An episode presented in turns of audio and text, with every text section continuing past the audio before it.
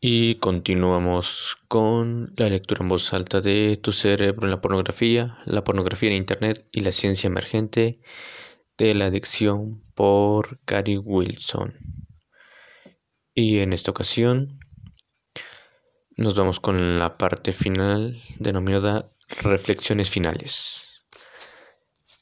Nada se vuelve real hasta que se experimenta. John Keats si sospecha que su uso del porno puede estar afectándole negativamente, haga un simple experimento. Déjelo por un tiempo y mira lo que notas por ti mismo. No hay necesidad de esperar hasta que los expertos lleguen a un consenso. Dejar el porno no es como someterse a un procedimiento médico no probado o ingerir un fármaco de riesgo.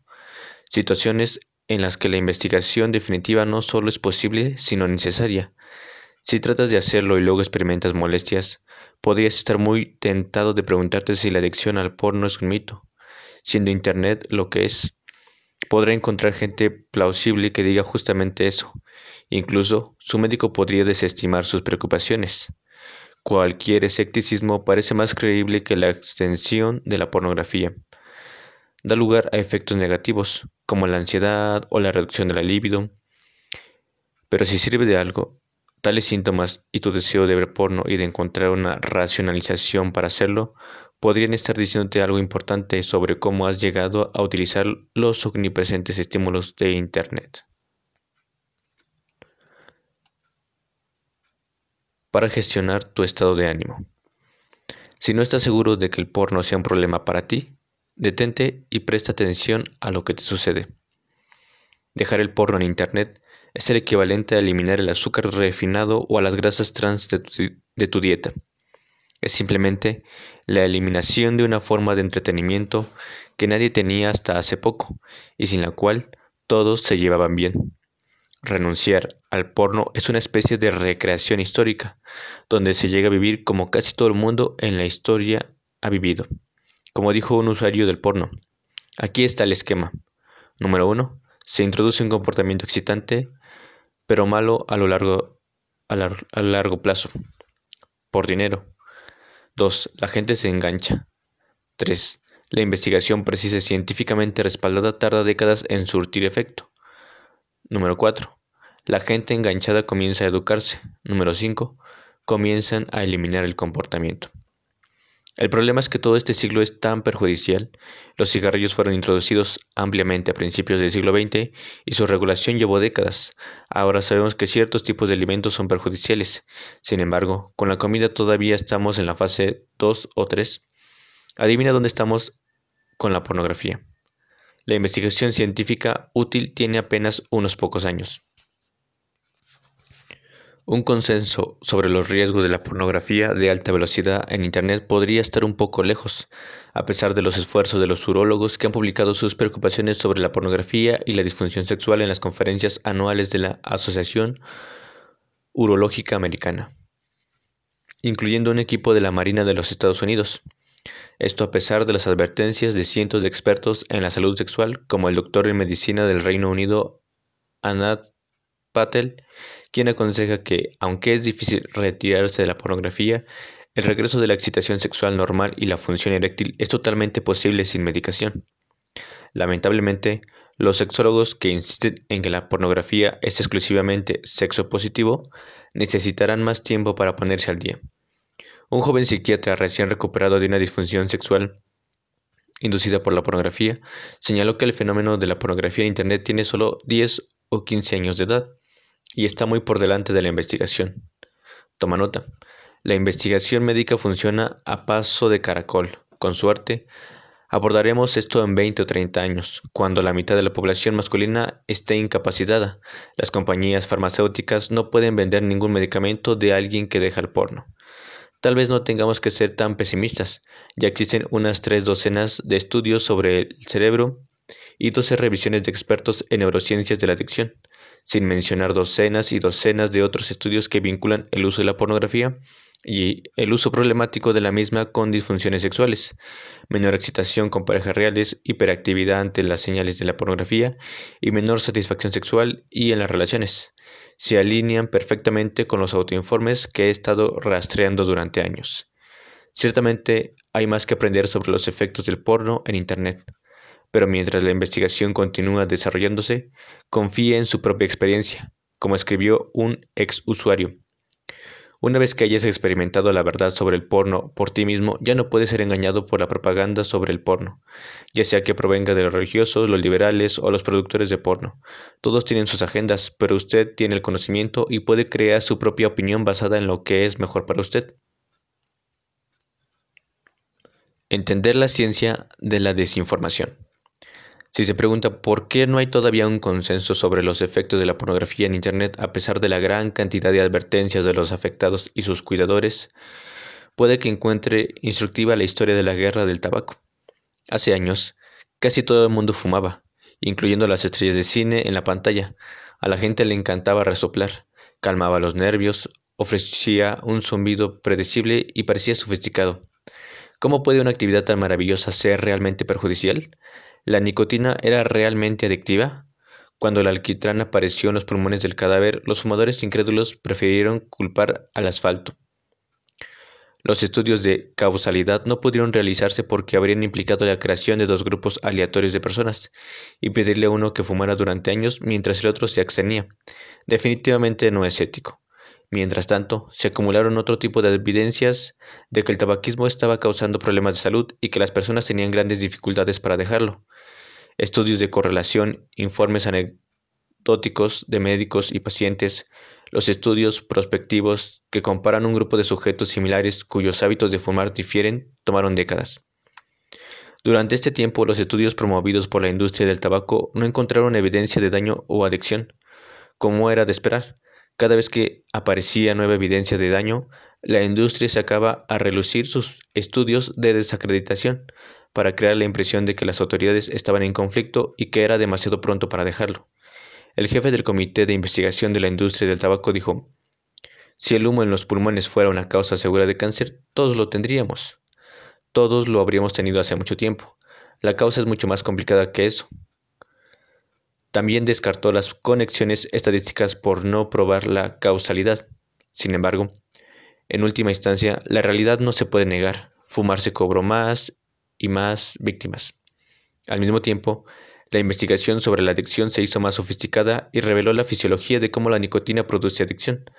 Al final, el hechizo de la industria del tabaco se rompió. Hoy en día, la gente sigue fumando, pero lo hace sabiendo los riesgos han cesado los esfuerzos por pintar una imagen falsa sobre la inocuidad de fumar.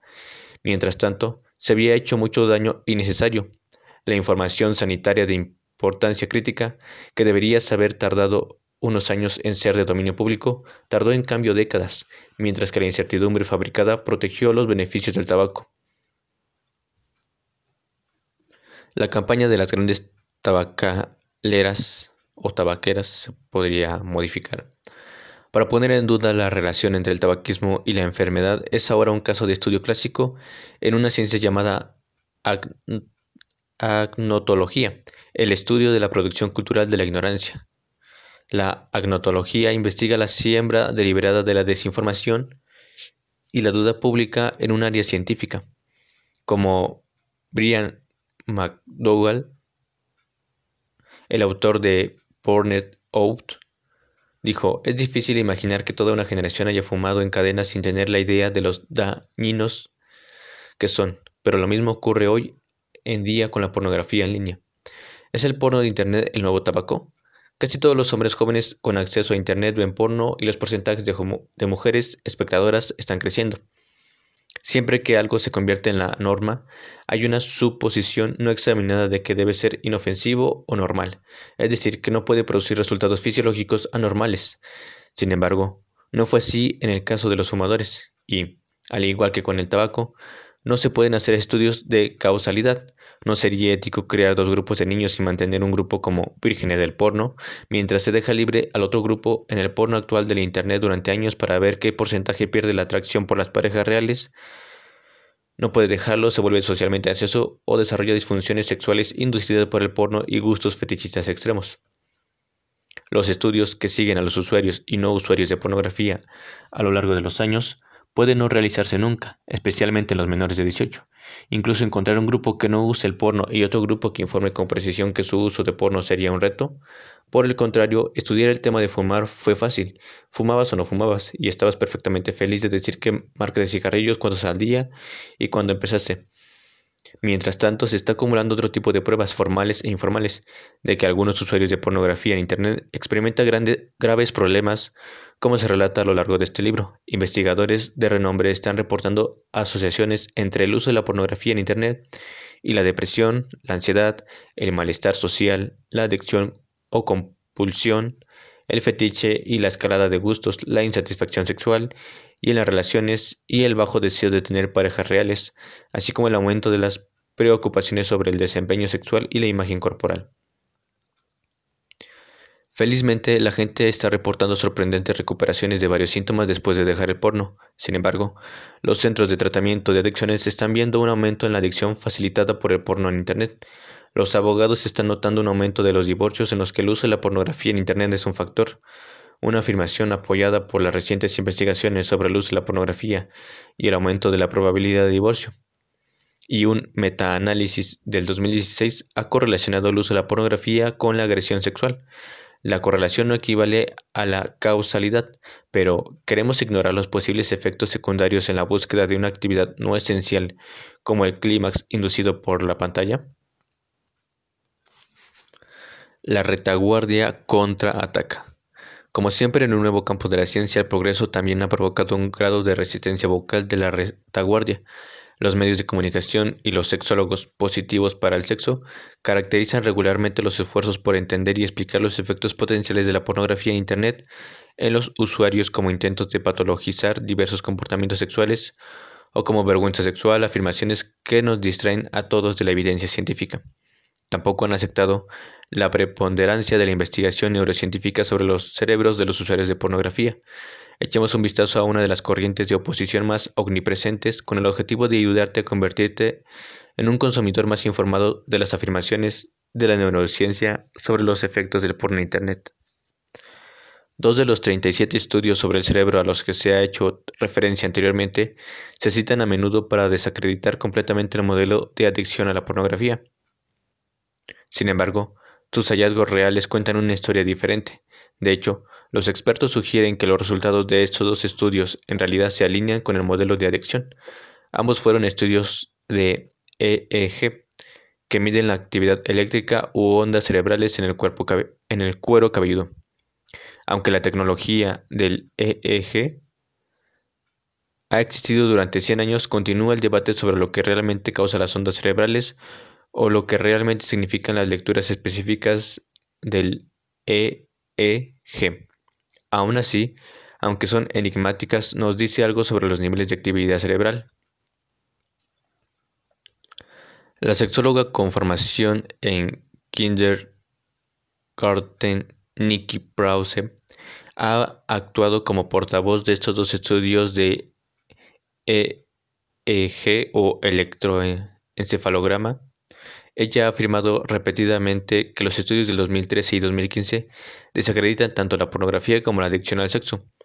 Sus audaces afirmaciones han sido ampliamente difundidas en artículos que a menudo carecen de cualquier otra perspectiva sobre la ciencia. Parece que la propia Prause, o deletreado P-R-A-U-S-E, ya no está afiliada a ninguna institución académica. Pero, ¿qué establecen realmente estos estudios y hasta qué punto justifican las afirmaciones que se hacen de ellos? Antes de responder a esto debemos tener en cuenta que cada uno fue solo una fase de un único experimento. El estudio de 2013 midió las ondas cerebrales en individuos que experimentan problemas para regular su visión de la pornografía. El estudio del 2015 midió las respuestas del, del electroencefalograma de un grupo de control y luego comparó los resultados con los datos de los sujetos de 2013. En otras palabras, el primer estudio no tenía un grupo de control cuando se publicó, con respecto al documento de 2013, se hicieron dos afirmaciones muy llamativas que se oponen directamente a las conclusiones reales del equipo. En primer lugar, el portavoz afirmó que los cerebros de los sujetos no respondían a las imágenes como otros adictos a su droga de adicción. También afirmó que sus hallazgos apoyan la opinión de que la adicción al porno no es más que un alto deseo sexual. Ambos estudios midieron las lecturas del, electroencefalograma mientras los participantes veían las imágenes. De estos, 38 fueron sexuales, involucrando a una mujer y un hombre. Los otros 187 cuadros no sexuales se clasificaron como agradables, por ejemplo, paracaidismo o neutros, como por ejemplo un retrato, o desagradables como por ejemplo un cuerpo mutilado. Las lecturas del electroencefalograma solo evaluaron la atención de las imágenes, no la excitación sexual o la activación del sistema de recompensas. El estudio del 2013 reportó dos hallazgos primarios del electroencefalograma. En primer lugar, los sujetos tenían lecturas del electroencefalograma más altas para las fotos pornográficas que para cualquier otro tipo de foto. No es una sorpresa, ya que es el típico que los sujetos, adictos o no, presten más atención a una pareja desnuda teniendo relaciones sexuales que a una foto de alguien comiendo un sándwich. Aunque no está claro cuál de estos sujetos, si es que hay alguno, era adicto al porno, los estudios muestran consistentemente que un P300 elevado en la medición del electroencefalograma ocurre cuando los adictos son expuestos a señales asociadas a su adicción, una señal de reactividad. En resumen, la atención de estos sujetos a los fotogramas eróticos no era ciertamente inconsistente con su adicción. Sin embargo, en la prisa por desacreditar la adicción al porno, la portavoz, portavoz Praus declaró en su comunicado de prensa y en entrevistas que los cerebros de los sujetos no parecían adictos. Esto no es cierto. Los cerebros de los sujetos se parecían mucho a los de los adictos, es decir, mostraron un aumento de la atención en respuesta a las imágenes asociadas a su comportamiento compulsivo. No hay nada en el estudio de 2013 que apoye tal afirmación y el equipo de investigación aún no ha divulgado la diferencia cerebral que se afirma existe entre sus sujetos y los drogadictos. El segundo hallazgo del estudio de 2013, los usuarios problemáticos de la pornografía con mayor activación cerebral a la pornografía tenían menor deseo de tener sexo con una pareja, pero no menor deseo de masturbarse, en comparación con los usuarios problemáticos con menor actividad cerebral. En otras palabras, las personas con más actividad cerebral y ansias de porno prefieren masturbarse a tener sexo con una persona real. Eso ciertamente suena consistente con la idea de que algunas de estas personas pueden ser realmente adictas. Muchas personas que se preocupan por su uso del porno informan que se masturban con frecuencia, pero que el sexo en pareja no es tan excitante como el uso del porno. Sin embargo, la portavoz declaró públicamente lo contrario de lo que encontró su equipo, afirmando que los usuarios de pornografía solo tenían alta libido. Pero para repetir, el deseo de sus sujetos de tener sexo en pareja disminuyó a medida que aumentaban sus ansias de usar el porno.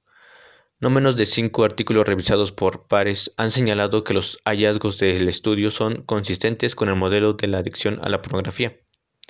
Dos años más tarde, en el 2015, Prowse y su equipo compararon un grupo de control real con los sujetos de 2013 y generaron un segundo estudio. Los sujetos de control mostraron picos predecibles en las lecturas del electroencefalograma. Cuando vieron imágenes de porno de vainilla, aquí sería como porno suave tal vez, y estos picos fueron ligeramente más altos que los usuarios problemáticos de porno a partir de 2013. En otras palabras, tanto los controles como los usuarios de pornografía problemática registraron picos de electroencefalograma en respuesta a la pornografía, pero los usuarios de pornografía problemática prestaron un poco menos de atención que los controles. Esto sugiere que sus cerebros no encontraron las imágenes sexuales tan interesantes como la de los espectadores de control. La última vez, el portavoz del equipo dijo que el aumento en las lecturas del electroencefalograma, los usuarios problemáticos significaba que no eran adictos. Ahora, dijo que las lecturas comparativamente más bajas de los usuarios problemáticos de pornografía de alguna manera desacreditaron la adicción al porno. De hecho, sin embargo, las lecturas más bajas del electroencefalograma significa que los usuarios problemáticos estaban presentando menos atención a las imágenes en comparación con los sujetos de control sanos.